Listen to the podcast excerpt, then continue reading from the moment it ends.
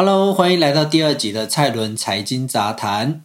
那上一集我们提到了通膨，这一集我们延续这个话题，并跟大家更深入来介绍一下。首先呢，一讲到通膨，就不得不介绍一下美国联准会，也就是 FED。FED 其实就是美国的中央银行，他们成立的目标主要有两个，第一个就是扩大就业，将失业率最小化；第二个呢，就是稳定物价。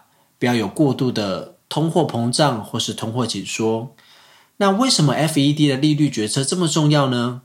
第一个，因为美元是国际的货币，也是世界流通最广泛的货币，所以很多原物料、石油、贵金属都是用美元来计价。第二个，FED 的利率决策其实它会直接影响到全世界的现金水位。而股价是用金钱堆砌出来的，所以接下来我们就要继续来解释 FED 的利率政策为何会影响股市。好，不只是 FED 啊，其实其他国家的利率政策也是同样会影响股市的，只是 FED 对世界股市的影响最大。所以大家只要记得，其实逻辑上都是一样的，各国的央行的利率政策跟他们的股市其实影响的逻辑是一样的。好。首先，我们要知道，FED 的资金利率无论提升或者是降低，它对于贷款跟存款的利率都会同向的影响。好，所以当 FED 降低利率，会使贷款，也就是房贷、公司贷等等的利率也跟着一起降低。那贷款的资金成本变低了，就有助于民众买房，也有助于公司做资本的投资。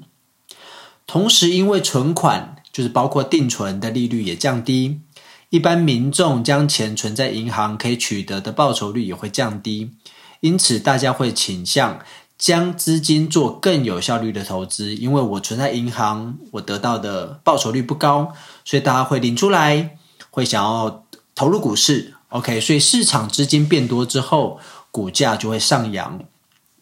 那当大家增加财富了，投资股票赚到钱了，会促进支出。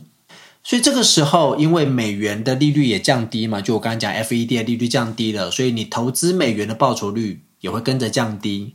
所以大家就会把美元换成其他国家的货币，就是相对比较利率比较高的货币嘛。所以进一步，其实它会导致美元的贬值。因为资金会外溢到美国以外的新兴市场，会找寻更高报酬的投资机会，让国外新兴市场的股市也雨露均沾，就是大家一起好。所以二零二零的状况就是这样。通常美国降息的时候，新兴市场的股市也会相对的表现比较好。但当这个热度持续一段时间之后，市场就会开始过热了。因为大家都有钱，导致需求提升，而当需求提升而供给来不及提升的状况下，就会造成所谓的通货膨胀。因为大家都想要买，但是产品的生产速度来不及跟上，因为产品的生产可能还要建置设备、产房，还有员工等等。好，所以产品通常供给的方面都会有一个 gap。好，那这时 FED 就会开始提高利率。导致房贷跟公司债的利率提升，也就是说，资金的成本会变高。那民众在自产的成本也会变高，因为我房贷增加了嘛。那公司募款的成本也会跟着变高，也会降低我们借款的需求。再来，债券的值利率跟银行的定存也会比较高，因为你贷款变高，所以我的存款利率也会跟着变高。银行的定存利率如果变高的话，低风险资产的报酬率就会提升，就会降低股市的吸引力。你就想，如果存银行我定存有五趴，那我干嘛把钱放进股市里面打打杀杀呢？OK，所以这个时候经济就会降温，并有助于减低通膨。那以上就是一般升息降息的循环，通常我们会一直不断的重复这样子的循环。所以，我们也可以看到，FED 在控制通膨跟维持经济上，一直都是有一个两难的状况。你很难说，我一方面又要控制通膨，一方面又要维持经济上的热度。OK，所以接着来说，我想应该很多人会很好奇在一九八零年代的时候，如果有人有经历到那个时代，利率那个时候动辄十几趴，最少也都有六趴七趴这样。那为何近二十年来长期利率会相对的低迷呢？首先，我们要回到资金的供给需求来讲，因为资金的供给和需求会决定利率，它就像是产品的供给跟需求会决定产品的价格一样。所以在总体经济学来说，供给跟需求是一个很重要的概念，它会决定很多价格还有利率。OK，所以，我们从供给面来看，全球储蓄过剩。好，什么是全球储蓄过剩？这个原因呢，是因为全球快速的发展，比如说两千年初期的中国，然后这十年来的东南亚，好，经济成长非常非常的快速，加上亚洲人民其实有高储蓄的倾向，真的不要怀疑哦，亚洲人跟欧美比起来，真的很会存钱。还有人类的寿命变长，退休时间延长，需要存更多的钱，这些其实都会造成全球储蓄的过剩。再来，这二十年来，由于全球化的关系，各国开放程度高，资金流动也比以往快，所以以上这一些都是增加资金供给。好，所以供给面，我们资金的供给增加了。那接着我们来介绍一下资金的需求面。好，近二十年来，科技的进步，重工业包括炼钢啦、火炮的生产，然后交通工具的制造、工具机制造、采矿等等，其实已经不再是经济成长的主流，取而代之的是轻资产，像是 Facebook、Google、Netflix、Apple 这一些。其实如果你没有什么概念的话，你就想一下。通用汽车制造厂跟 Facebook 哪一家公司会对设备还有产房有比较大的需求？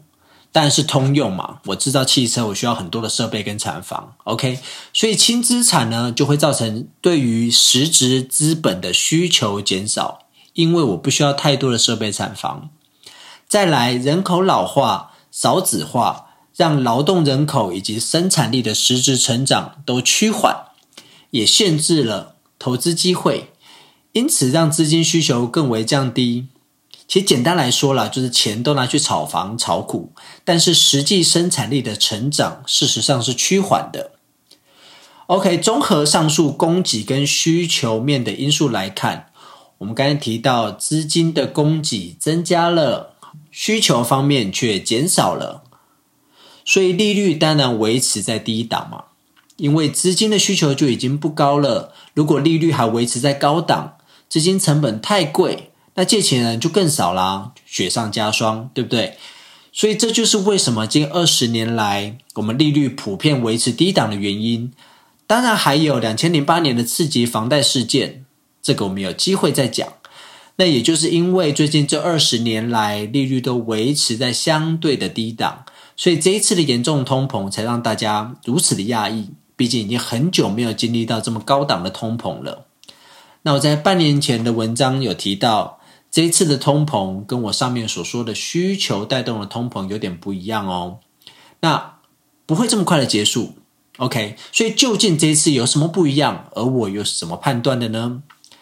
这次的通膨，除了因为 FED 以及美国政府。在疫情期间释放太多的钱跟补助给人民，造成人民将钱拿去消费跟购买金融资产，推升通膨之外，主要还有供给面的因素哦。也就是说，除了需求上升会推升物价，供给的减少其实也会相对的推升物价哦。供给面的因素有什么？第一个，疫情期间人力资源不足。很多人确诊、隔离、死亡，造成货运的塞港，工厂缺工，尤其世界工厂中国的封城，很多工厂运作不顺，更让生产的速度赶不上需求成长的速度。再来，因为俄罗斯是我们能源大国，原油跟天然气的出口量分别占全球约百分之十、百分之七，而战争的爆发也影响了能源供给。好。从过去的历史来看，因为供给面因素造成的通膨相对来说最麻烦，也会持续比较久的时间。像是一九七零年代的石油危机，那个时候通膨在一九七四年达到十二点三 percent，一九七九年达到十三点三 percent，一九八零年也有十二点五 percent。这个数字现在大家是很难理解的，会觉得说哇塞，这也太高了吧？OK，而且供给面引发的通膨，通常也会伴随着高失业率。我们称为停滞性通膨，所以在那个年代其实是有经历过这样子一个很恐怖的期间。然后呢，地缘政治的冲突让各国保护主义兴起，也增加了全球供应链的成本。在两千年初期时，中国开放启动了全球化的开端，供应链畅通，然后货运跟人员之间的流通都很顺畅。所以全球化的极致其实就是让制造成本最低，资源分配也是最大化，所以这是全球化的好处。那当一切在这几年开始走反向的时候，OK 就会加重供应链的成本，大家开始保护主义，开始反全球化。那这个多出来的成本，其实就要由全球人民一同来承担。那举最近的例子，就像中美晶片大战。OK，晶片的重要性其实就像过去的石油一样，甚至有过之而无不及。大家都很怕晶片断供会严重影响到自己国家科技的发展。世界各国都在抢台积电过去设厂，但其实单就成本来说，台积电在台湾设厂是最符合成本的。那这些多出来的海外市场成本，其实最后也是全球消费者的买单。这些就是隐藏的物价的推手。那这些以上我这些讲的思考的逻辑，都是我判断物价在未来的这一两年一直会困扰着 FED 还有全球消费者的事情，所以大家可以观察一下这个趋势是否会持续或者是改变。OK，至于投资方面，假设未来没有太过于影响市场的黑天鹅事件，随着通膨趋缓，FED 第一季升息见顶的几率大增。而 FED 升息到达尾声，通膨数据开始有些微滑落的时候，其实就代表经济数据同时也开始有滑落的迹象。所以，如同上集所说，第一季很多公司的营收数据都会不好看。我已经提前预告了，有些公司甚至会影响到第二季。在升息循环见底之后，债市通常会优先股市来反转。OK，债市通常会优先股市来反转，所以第一季可以观察一下债券市场。如果害怕风险的朋友，美国债券会是比较你优先的选择。那债券有分短、中、长期，长期债券由于到期日比较长，所以承受的利率风险也比较大。好，所以它的波动也会比较剧烈。但相对来说啦，有些喜欢靠。波动的价差来赚取收入的人，他也会比较喜欢长期的债券。OK，所以以 ETF 来说，从短中长期的债券来看，你分别可以观察 VGSH、VGIT 跟 VGLT。好，这些是 ETF 的代号。好。当然，你要买的话，你就要开一个美国的证券户啦。其实现在在台湾要开美国证券户，相对来说是很容易的。好，Google 就会有很多的资讯，所以我这边就不再赘述说明。这些是你可能可以观察的一些方向，但它现在还在这个往下的阶段啦，但已经来到了长期来说的相对低点。OK，那以上关于债券的投资有没有需要注意的事情？有。首先，你要知道，FED 的利率与债券价格是反向变动的。为什么是反向变动呢？让我来解释给你听。所谓债券，就是一种有价证券，上面载明了某单位向你借一笔钱。举例来说，这个借钱的单位可能是 Apple，或者是美国政府，并且承诺依照约定好的票面利率支付利息。OK，比如说票面利率百分之五，好，那注意哦，这个票面利率在债券发行的时候就已经确认了，是不会在这个债券到期的期间来做更动的。好，那除了利息之外，它会在到期时将本金还给你。所以我刚刚说，美国政府公债，它其实就等于是美国政府透过发行公债来跟你借钱。OK，所以因为美国政府倒闭的机会比起其他政府来的小，所以违约的风险很小，但相对来说，他们债券付给你的利息也会比较少，低风险低报酬的概念。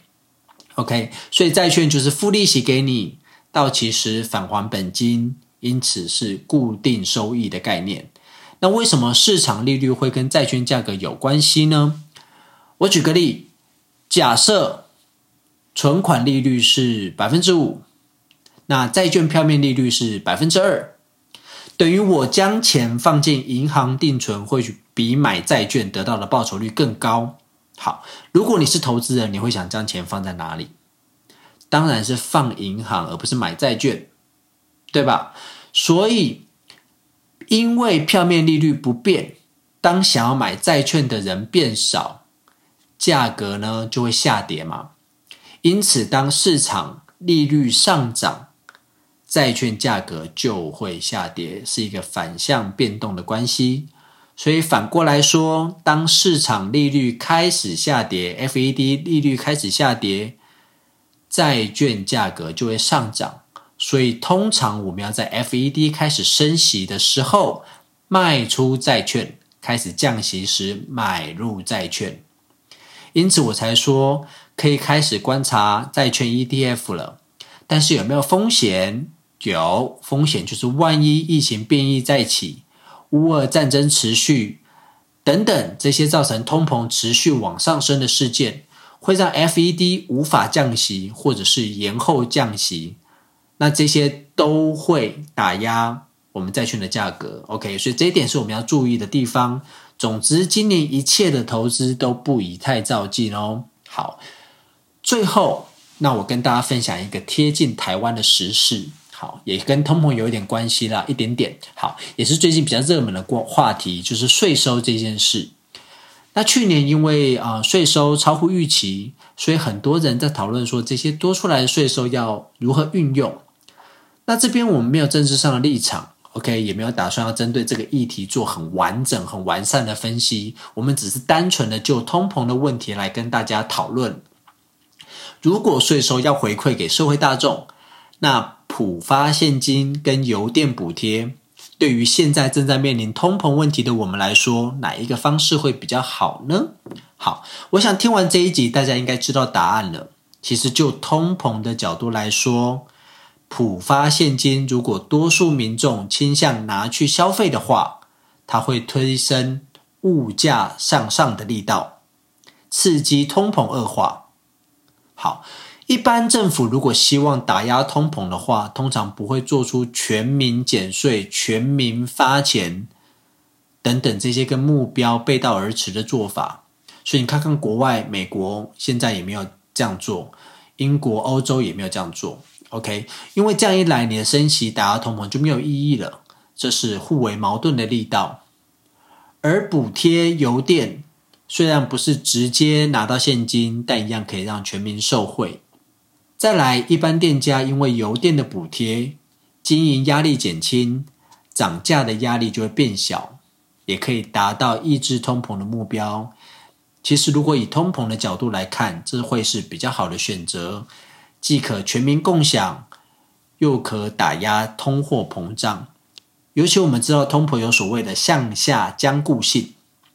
也就是说，在通膨时期涨的价，在通膨循环结束之后，很少有将价格调整回去的。OK，所以对于通膨，我们都要很谨慎的面对，因为过于失控的话，其实对社会长期来说都不是好事。但我同意，一个政策的背后是很复杂的，还牵涉到民众的心理啊、选举等等，所以并不是三言两语能够道尽的。只希望这个税收的回馈真的能够确实的用在需要的人，还有我们全民身上喽。OK，好，那想不到这一集光是啊，继续讲个通膨，讲个债券，就讲了那么久。那因为我刚才讲过，股市在现在总体经济的条件上，理论上啦，它会回来的，相对于债券来讲会稍微晚一点，所以我们可以留待下一集再谈。那我保证下一集一定会开始介绍常见的投资偏误，希望大家可以多多给我鼓励，继续收听下去，并分享给你周围对金融、总金或投资有兴趣的朋友。那记得也要追踪我的 IG A L L E N dash F N 二零二二。好，你也可以直接搜寻蔡伦财经杂谈啦。OK，那我这一次有将一些图表或者是重点做成图卡。放在贴文当中，也让大家可以有一个重点整理跟快速的吸收。最后，祝福大家二零二三新年快乐！我们下周见，拜拜。